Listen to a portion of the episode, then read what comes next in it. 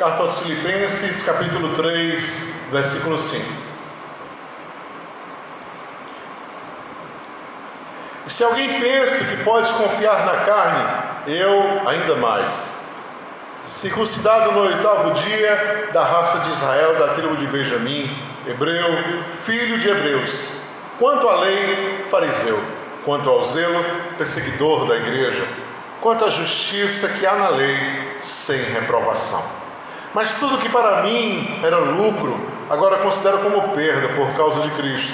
Mais que isso, considero tudo como perda diante do bem superior que é o meu conhecimento de Cristo Jesus, meu Senhor. Por causa dele perdi tudo e considero tudo como lixo, a fim de ganhar a Cristo e ser encontrado nele. E isso não tendo mais como justiça minha aquela que vem da lei, mas aquela que vem de Deus e se baseia na fé. Quero assim conhecer a Cristo, o poder da ressurreição, da sua ressurreição, e a comunhão dos seus sofrimentos, assumindo a mesma forma da sua morte, para ver se de alguma forma alcanço a ressurreição dos mortos não que eu tenha já conseguido, ou que já seja perfeito, mas corro para ver se o alcanço, visto que eu também já fui alcançado por Cristo Jesus. Irmãos, não pense que eu mesmo já tenha conseguido isso, mas uma coisa eu faço, esquecendo-me do que fica para trás, avanço para o que está diante, corro em direção à meta, em vista do prêmio ao chamado do alto a soberana vocação, prêmio que vem de Deus em Cristo Jesus. Amém. Fazer uma breve oração? Pai Celestial, quero te louvar, te agradecer neste momento.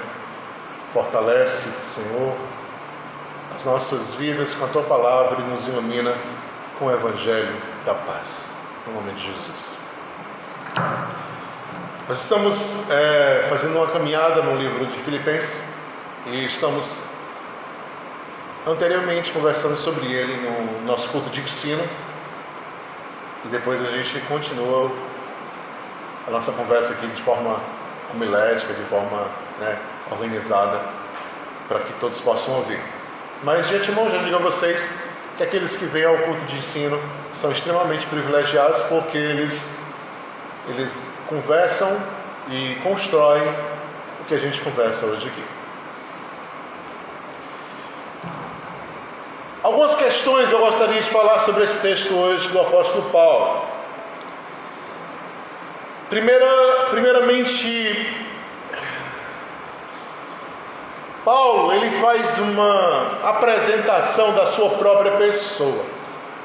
Ele faz uma autoapresentação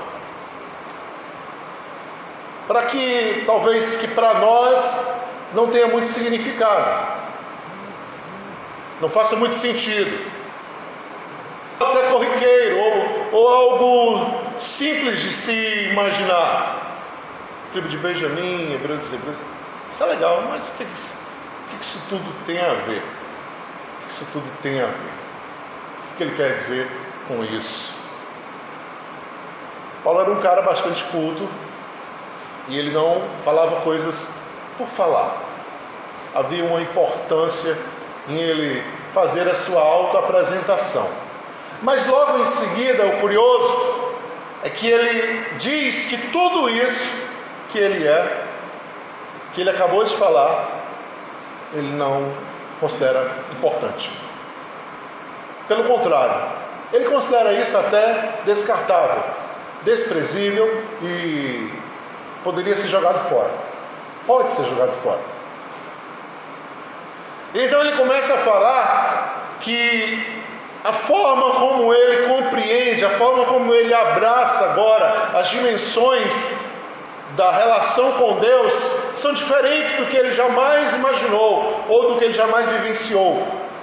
A maneira como ele abraça a sua dimensão de relação com Deus agora é pela fé, não mais por uma legalidade, não mais por uma compreensão rígida, uma compreensão engessada daquilo que ele havia aprendido desde a sua terra infância. E então, ele meio que distingue em três pontos o que ele está falando. Ele diz: Eu faço tudo isso para que eu possa descobrir, participar do poder da Sua ressurreição, para que eu possa ter a coinonia, a comunhão com os seus sofrimentos, e para que eu possa me conformar ou experimentar a sua mesma morte.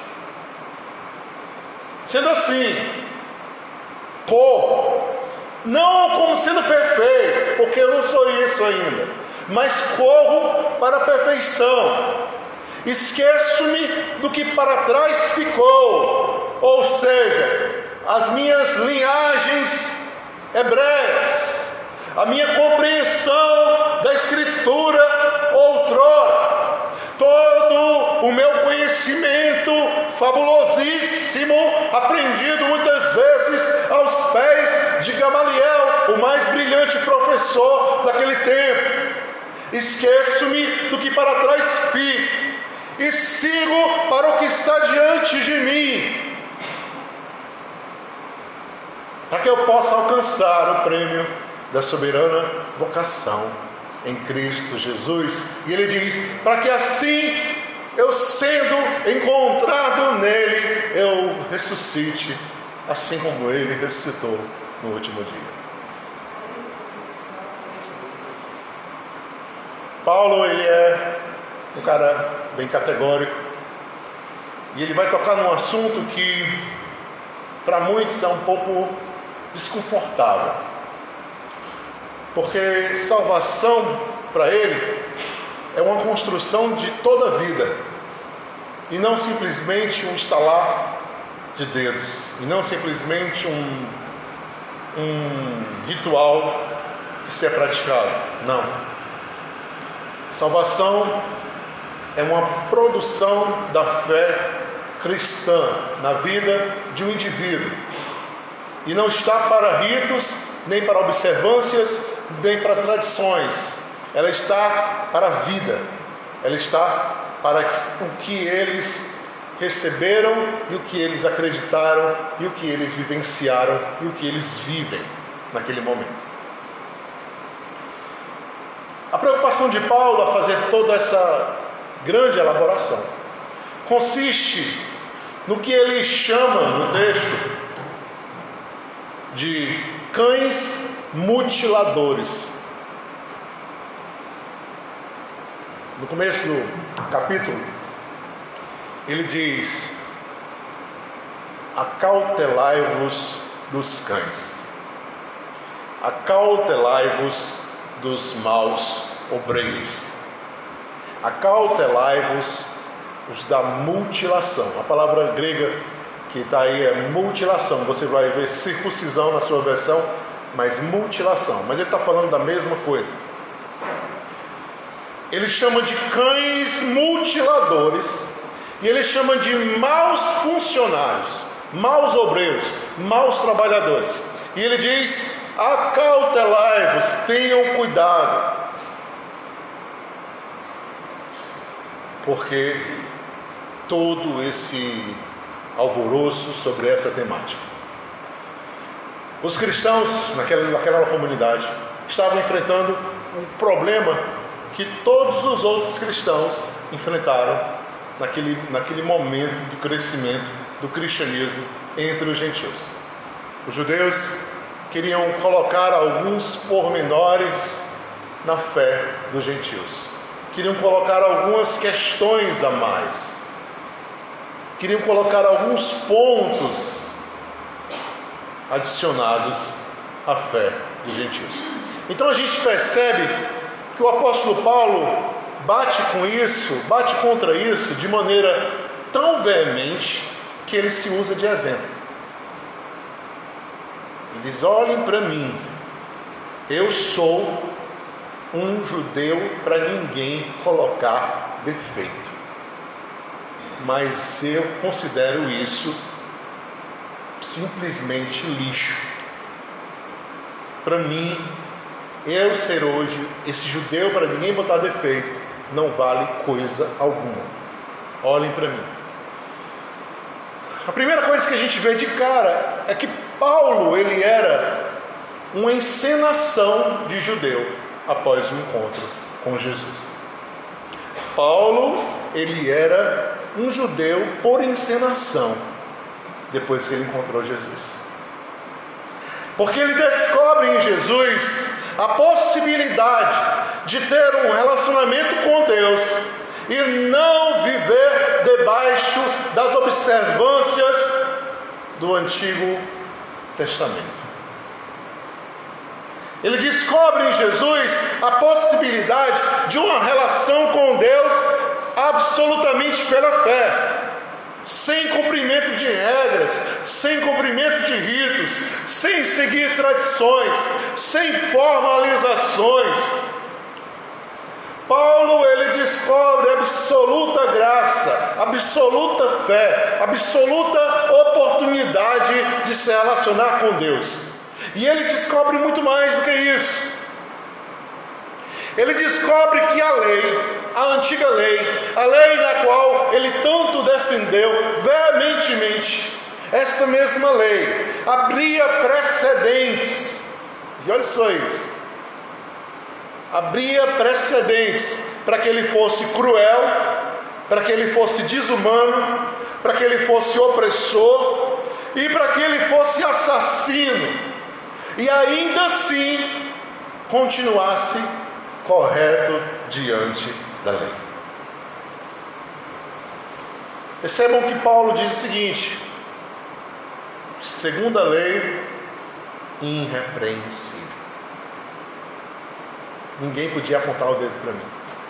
Por mais que eu chicoteasse, por mais que eu apedrejasse, por mais que eu matasse, por mais que eu fizesse e desfizesse, eu era irrepreensível. Isso nos ensina que o seguir a lei não nos torna cristãos. O seguir a letra não nos torna filhos de Deus. Não. Justifica as nossas ações, justifica a nossa fúria. O seguir a lei defende guerras, ou vocês nunca ouviram falar da expressão guerra santa? Os muçulmanos, quando eles vão à guerra, eles fazem orações. Quando eles vão explodir um, um carro-bomba e matar milhares de pessoas, crianças, mulheres, inocentes civis, eles fazem uma oração. Eles tomam um banho, eles se purificam, eles vestem uma roupa específica. Você pode não ter tido a curiosidade, mas sempre que você vê ou num filme ou, ou numa série, alguma coisa assim, um muçulmano que é pego antes de cometer o ato, por baixo da roupa dele normal, tem uma roupa toda branca, que ele já vestiu se preparando para quando ele explodir ir para o paraíso. A lei abre precedente para maldade. A lei abre precedente para injustiça, abre precedente para crueldade, abre precedente para desumanidade, abre precedente para o homicídio. A lei faz tudo isso. Então, o que, eu quero dizer para vocês com isso? Todos aqueles que buscam ser literais, que buscam a literalidade da expressão, a, aproximação daquilo que é literal, podem estar no caminho oposto ao caminho de Deus. É por isso que você vai ver muita gente que é piedosa, aparentemente, e que é cruel, verdadeiramente. Aí você escuta muitos testemunhos por aí de gente que não é da igreja dizer: Meu Deus, eu fiquei escandalizado com aquelas pessoas religiosas, porque elas eram cruéis. Não deveriam ser cruéis por serem religiosas. Não deveriam ser desumanas por serem religiosas. Mas é o contrário. É você vê alguns religiosos apedrejando uma criança da religião afro para matar o demônio. Você vê alguns religiosos botando transexuais para correr. Você vê alguns religiosos não aceitando a presença de pessoas estranhas no seu meio, que não têm a mesma visão, que não se vestem da mesma forma, que não seguem a mesma lei, porque a lei abre precedente para a desumanidade, para maldade, para crueldade. O apóstolo Paulo chama de cães mutiladores. É forte, gente. Cães mutiladores. Só pensam em tirar um pedaço, em rasgar, em machucar, em maltratar. E no final ainda dizem: não tem ninguém que me acuse de nada. Sou irrepreensível. Fiz isso para o bem comum, para o bem de todos, para o bem da família, para o bem da sociedade. Fiz isso para todo mundo ficar bem. Ora, o lema da, de, da, na Alemanha de Hitler era esse: família acima de tudo, pátria acima de tudo. Lema da alemã nazista era esse. Então a gente tem que ter cuidado com a literalidade e o apego ao que é literal. Porque nós vivemos pela fé, não vivemos pela lei. Nós vivemos pela fé no Filho de Deus, não pela lei. É por isso que Paulo diz: Eu era judeu, hoje não sou mais. Hoje eu vivo como gentil, mas quando preciso, eu me desfaço de judeu. Eu ensino um bom judeu entre os judeus, para que eles possam ouvir de mim a boa palavra. Mas eu sou apóstolo dos gentios. O apóstolo Paulo nos chama a atenção, além dessa imensa repreensão sobre a questão da lei, sobre a questão da fé de que pelo menos três coisas são fundamentais na sua vida: o poder da ressurreição, o poder da sua ressurreição. O que é o poder da ressurreição?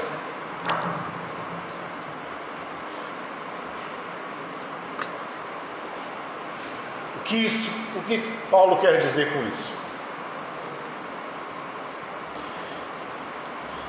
Se eu mandar, se eu pedir ao Arimar para ele quebrar, fazer alguns quebramentos aqui em demonstração a vocês, de tábua, assim, que ele gosta de quebrar as coisas, ele é quebrador de coisas assim, quando ele está lutando. Ele vai fazer vários quebramentos aqui. Mas vai chegar um ponto que ele não vai conseguir mais quebrar. Ou se a tábua ficar muito alta e, e ele não é nem a Kiane para alcançar, né? ele não vai. Baixa mais um pouquinho que aí não dá não. Porque todos nós temos um limite. Nós vamos até certo ponto. Todos nós. Todos nós temos uma capacidade específica, uma habilidade específica. Se eu pegar o Joãozinho ali e der a ele 10 fardos de cereais e disser, Joãozinho, Rapaz, tu consegue vender esse cereal, esse, esses alimentos aí para mim? Ele vende, porque o João, ele é um bom vendedor. Entendeu? Ele não fala nada caladinho, mas o cliente não passa batido nunca. Todos nós temos uma certa capacidade. Mas perceba que o apóstolo Paulo, que é um homem extremamente capacitado, também. Fala do poder da ressurreição. E o que é o poder da ressurreição? É aquilo que excede a nossa capacidade. Sabe quando é que você identifica o poder da ressurreição na sua vida? Quando você percebe que aquilo que está acontecendo não é mais você. Aquilo que acontece diante dos seus olhos não está mais diante da sua capacidade, ultrapassou, foi além.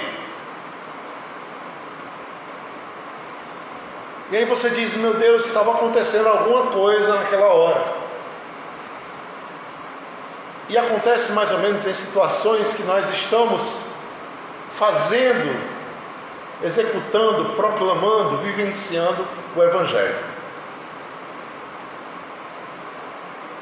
Você não tem uma habilidade muito grande em concatenar ideias, em falar e argumentar, mas de repente você senta do lado de uma pessoa e começa a conversar, e a pessoa começa a te perguntar, e parece que as ideias brotam em você, e você começa a jogar as ideias e a, a colocá-las para aquela pessoa entender o que você está querendo dizer, e ela, e ela entende também. O mais incrível é que além de você explicar, Parece que a cabeça dela está preparada para receber. Isso é o poder da ressurreição. Vai além do que a gente pode oferecer. Vai além do que eu posso te dizer. Um professor pode dar uma aula para vocês aqui, belíssima, e vocês entenderem o que ele está falando. Mas quando Deus fala com vocês aqui nesse lugar, ele fala em particularidades que só você entende. São códigos que você interpreta. Aí você que está aí também está pronto e pronta a receber. Aí você diz: Eu acho que Deus está falando comigo agora. O poder da ressurreição é exatamente este poder de transmissão, de execução, de operação de coisas que vão além de nós. E o apóstolo Paulo sabia muito bem o que era isso. Ora, o apóstolo Paulo, gente, está para naufragar com um navio repleto de pessoas. E aí ele conversa com o anjo. E o anjo diz que não vai morrer ninguém, basta ficar dentro do navio. E aí ele chega para o oficial e diz: Ninguém vai morrer. O Senhor já me falou. Só basta que a gente fique aqui no navio. E eles cortam as cordas do barco salva-vida, porque alguém, alguns estavam querendo fugir. E aí o barco lançam as âncoras, o barco se espedaça nas pedras. Algumas pessoas não sabem nadar, e aí eles aconselham aqueles que não sabem nadar para segurar no que está boiando e os outros nadem até a praia. E isso é o naufrágio próximo à ilha de Malta. E aí eles chegam todos vivos na praia. Mas esse não é um milagre maior, não. Quando o apóstolo Paulo chega na praia, os nativos fazem uma fogueira. E quando eles fazem a fogueira, e o apóstolo Paulo vai pegar um pedaço de lenha para jogar no fogo, uma víbora mortífera. Pica o apóstolo Paulo no seu braço, e aí os nativos olham para ele e diz: Este homem é um azarão, acabou de escapar de um naufrágio, e agora na ilha é picado por uma serpente mortífera. E aí eles ficam olhando para ele, esperando ele morrer, e ele continua, passa a mão, limpa a mordida e fica se aquecendo ali na, nas chamas. Então os nativos olham para ele e dizem: Esse homem só pode ser um Deus. Ele é um Deus em forma de gente. Ninguém ia sobreviver à picada daquela serpente. O poder da ressurreição é aquilo que excede tudo o que compreendemos e pensamos. Ele está à nossa volta, Ele está dentro de nós, é o Espírito que se move em nós, mas Ele só se move por um motivo: pelas experiências que temos, pelo aquilo que nos dispusemos a fazer em nome e o amor do Evangelho. Você nunca verá o poder da ressurreição sentado na sua sala. Você nunca verá o poder da ressurreição quando você estiver simplesmente em casa colecionando sapatos. Você nunca verá o poder da ressurreição se você não colocar os pés na rua e disser: Senhor, eu quero conhecer o poder da ressurreição na minha vida, porque tu és o Cristo vivo que vive em mim e tu desejas operar através de mim.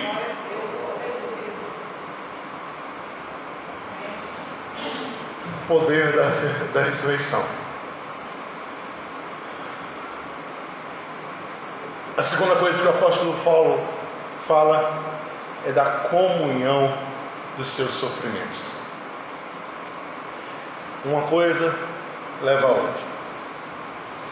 Quando você pede a Deus para sentir este poder da ressurreição, do Cristo ressurreto que caminha e vive em você, e você sai, você vai, encara o mal de frente, você vai em busca de assistir ao que está precisando, você vai em busca de dar comida a quem está com fome, você vai em busca de vestir a quem está sem roupa, você vai em busca de dar abrigo a quem não tem abrigo, você vai em busca de falar de amor para aqueles que estão cheios de ódio no coração, você vai em busca de, de assistir e fazer o bem.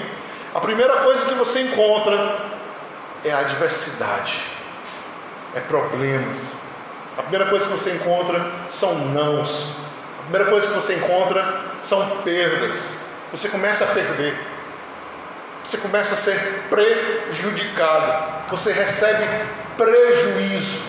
Não há como receber e perceber o mover do poder da ressurreição de Jesus sem ter prejuízo, sem ter perda.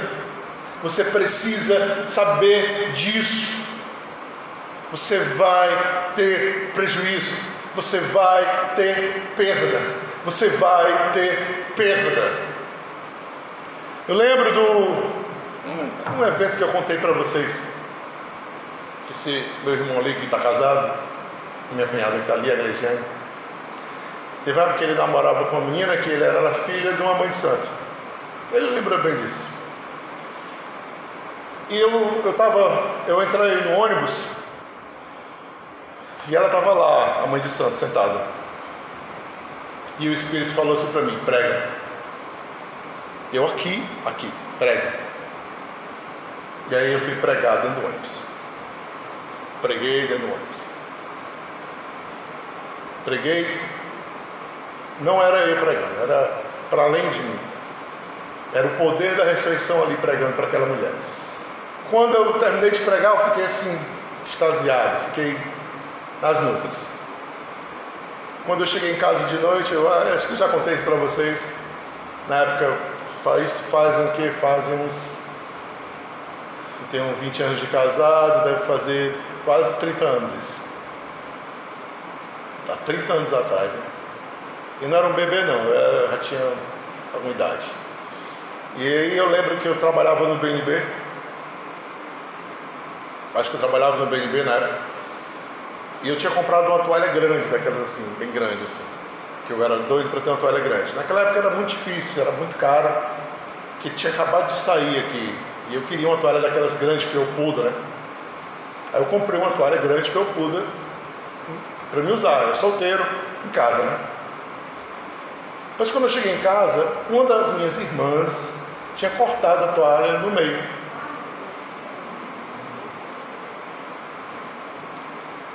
E aí eu cheguei em casa e estava uma irmã discutindo com a outra. Eu tenho duas. Mulher, por que, que tu cortou a toalha do menino no meio? Que ele era um jovem, tinha, sei lá, 15, 16 anos por aí. E a outra dizia assim, não sei, deu vontade de cortar, eu cortei. Para vocês perceberem que não é só o poder da ressurreição, também é a comunhão dos seus sofrimentos. Na hora que eu ouvi aquela confusão lá, que é claro, né, como a gente diz, né, quando é novo, eu estava em espírito, né, estava ligado. Quando eu escutei a confusão, eu percebi que a confusão na verdade era só para tirar a minha paz. Porque eu tinha pregado para aquela mulher que estava cheia de espíritos ali sobre ela e não querendo que ela ouvisse a mensagem. E aí eu fiz de conta que tinha acontecido nada. Eu disse para outra irmã que estava me defendendo: não, deixa os dois pedaços, eu me enxugo com os dois, não tem nenhum problema não.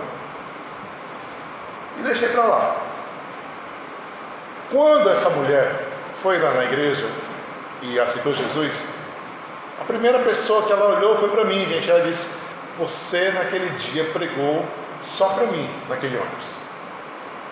Falou tudo que eu estava precisando ouvir. Porque é exatamente isso. Quando você diz, eu quero Jesus ser teu instrumento, eu quero experimentar o poder da ressurreição. Você vai ver, meu. Você vai ver gente curado pela sua mão.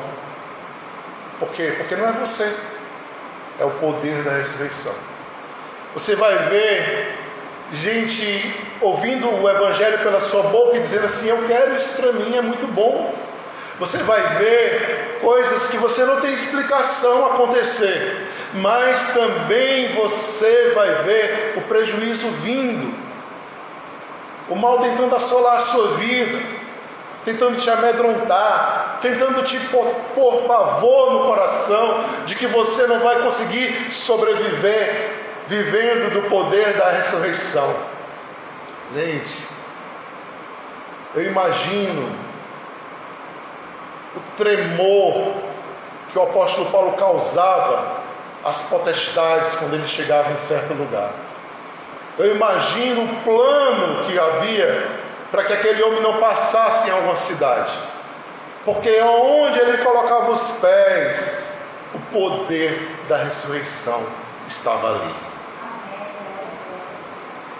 Eu lembro até do, do episódio de alguns judeus expulsando um demônio, os filhos de Sete, dizendo: Nós te repreendemos, demônio, em nome de Jesus, a quem o apóstolo Paulo prega, a quem Paulo prega. Aí o demônio falou assim: Eu sei quem é Jesus e também conheço Paulo, mas vocês quem são? Paulo era conhecido no inferno seu nome era conhecido no inferno. Então, se você está com coragem hoje, dizer assim, eu também queria ser conhecido assim. Eu queria ver esse poder agindo em mim, pastor. Dê o primeiro passo. Diga, eu quero, Senhor, ter o poder da ressurreição sobre a minha vida. E trinca o dente. Por quê?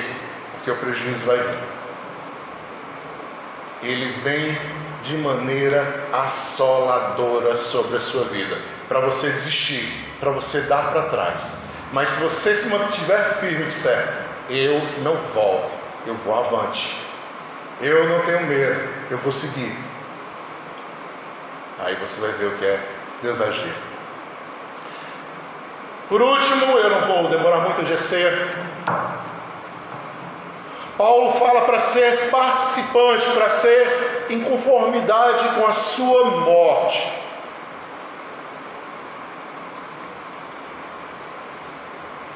Isso é muito,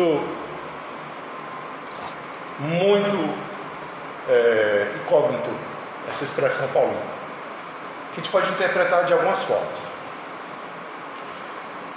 Primeiro eu poderia dizer assim, de maneira fatalista a vocês: é, Paulo está dizendo que se você for encarar o mal, você vai vencer, triunfar. Mas isso não quer dizer que você vai escapar da cruz. Além de sofrer como ele sofreu, você vai morrer numa cruz como ele morreu. Poderia ser fatalista desse modo. Mas a gente pode dar um outro viés também para isso. Não sei se vocês lembram do livro do do filme A Lista de Schindler. Oscar Schindler foi um comerciante que se aproveitou da mão de obra dos judeus na época da guerra, comprando a preço de banana os judeus para fabricarem na sua indústria como escravos. Só que em um determinado momento ele teve um estalo ele viu o quanto os alemães estavam sendo desumanos, o quanto eles estavam querendo exterminar aqueles judeus. E então ele resolveu salvar os judeus. comprar o maior número de judeus possíveis, com a desculpa que iam trabalhar para ele, iam ser escravos dele, para que ele pudesse libertá-los. Olha só, poder da ressurreição, que imagine, enganar uma pessoa boba é fácil. É fácil. Enganar, como diz aqui no Ceará, um arigó é muito fácil. Você chega para o cara que entende coisa com coisa, rapaz, tu pega ali, vira ali, tudo, o cara vai. Aí você fica rindo, rapaz, ele foi o bobo, foi embora. Mas engane o mal. Tem habilidade para enganar o próprio diabo. O que, que Oscar Schindler fez? Chegou para os alemães, para os oficiais, homens que não têm a menor humanidade, a menor, e convenceu-os a vender judeus, vender judeus, vender judeus. E aí eles foram vendendo, achando que eles estavam, na realidade, só vendendo os judeus para serem explorados como bicho. Mas o plano dele era outro. E eu recordo uma cena do filme, no final, quando ele encontrou uma, uma joia valiosa em seu bolso e ficou desesperado. Por quê? Porque ele dizia: Eu poderia ter salvo mais um com essa joia. Eu não achei a tempo. Eu poderia ter salvo mais um. O que é, o que isso tem a ver com o que eu estou falando? A cruz pode ser também isso. Implica em dizer que você vai ter um prejuízo tamanho que chega a ser voluntário. Imagine, já imaginou isso? Prejuízo voluntário. De você dizer assim: eu vou dar tudo que eu tenho para comprar o máximo de pessoas para que elas sejam salvas. Por quê? Porque eu prefiro as pessoas salvas do que o meu dinheiro no bolso. E aí, para qualquer um, seria o fim, o fracasso, a falência, a cruz. Mas para Deus, não haveria maior riqueza do que essa pessoa conquistou na vida. Vocês imaginam você não ter nem um vintém quando terminar a vida aqui? Você é rico e tem tesouros que não dá para numerar lá na outra vida. De que vale acumularmos aqui e lá na outra vida nada temos? Então, essas três coisas o apóstolo Paulo fala claramente. Eu vou terminar por aqui e vou continuar no próximo domingo. Mas fixem comigo. Não se apegamos à, à literalidade das coisas. Por quê? Porque a literalidade, porque a lei, porque ser literal nos leva a ser desumanos, nos leva a ser cruéis. Nós nos apegamos à fé. Vivemos como gentios. Vivemos como os estranhos. Mas cremos no Cristo. Queremos o poder da ressurreição. Queremos esse poder. E se queremos esse poder, estejamos prontos ao prejuízo. E a cruz também que virá. Mas recebamos com alegria, recebamos com o rosto brilhando, assim como o de Estevão, que recebeu a sua cruz e perdoou aos seus apedrejadores. Amém? Deus abençoe. É, eu queria chamar a Luana, agora é com ela.